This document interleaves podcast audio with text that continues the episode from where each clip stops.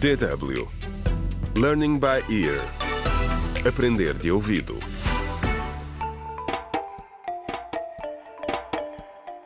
Contra o crime. Olá, bem-vindos ao segundo episódio do audiolivro Contra o Crime, O Desafio do Plástico, escrito por James Muhando. A cidade africana de Songa tem sido assolada por fortes chuvas e trovoadas que, entre muitas outras consequências, inundaram a loja de Maria Rosa. No episódio de hoje, vamos conhecer Yasmin, a filha de Maria Rosa, que estuda na cidade vizinha, onde também está a chover torrencialmente.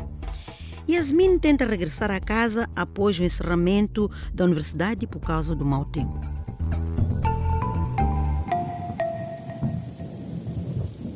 As fortes chuvas inundaram o sistema de drenagem, o que levou o diretor da Universidade de Xemboa a fechar o campus e a mandar todos os estudantes para casa. Yasmin fez rapidamente as malas e partiu para a estação de autocarros. Mas, sem aperceber-se, deixou cair as chaves. O mototaxista deixou Yasmin na estação de autocarros e foi-se embora. Yasmin tentou abrigar-se, mas o vento soprava tão forte que o abrigo pouco servia para a proteger. Ela esperou, esperou e esperou. Estava cada vez mais encharcada, mas nenhum autocarro apareceu. Quando a chuva abrandou, decidiu voltar para a universidade. Tentaria viajar no dia seguinte. A tremer de frio, ela bateu à porta do quarto que partilhava com Verônica. Estava ansiosa por trocar de roupa e fazer uma chávena de café quente. Mas Verônica não respondeu. Yasmin bateu com mais força. Verônica, vá lá. Abre, sou eu, Yasmin. Por favor, abre. Estou a congelar aqui fora, disse ela. Sem resposta, ela remexeu na mala e tirou o telefone para lhe ligar. Foi então que percebeu que tudo o que tinha na mala estava encharcado. O telefone não funcionava. Foi então que reparou num homem alto que caminhava na sua direção com um guarda-chuva.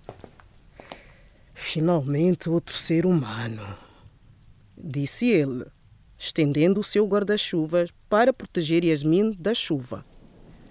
O que estás a fazer aqui na chuva? perguntou o rapaz. Yasmin explicou o seu dilema. Toma, disse ele. Usa o meu telefone.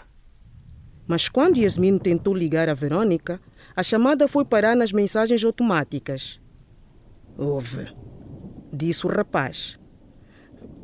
Por que é que não vamos para o meu quarto? Hum? Podes te secar e esperar que, que ela ligue de volta. A propósito, meu nome é Alvin. Ah, não sei. Acho que eu vou, vou esperar aqui. Obrigada, disse Yasmin, insegura. Mas a chuva estava a ficar cada vez mais forte e os relâmpagos aproximavam-se. Não parecia restar mais ninguém no campus. Para onde ela poderia ir? Yasmin acabou por aceitar e seguiu o desconhecido até a residência dos rapazes. Contra o crime.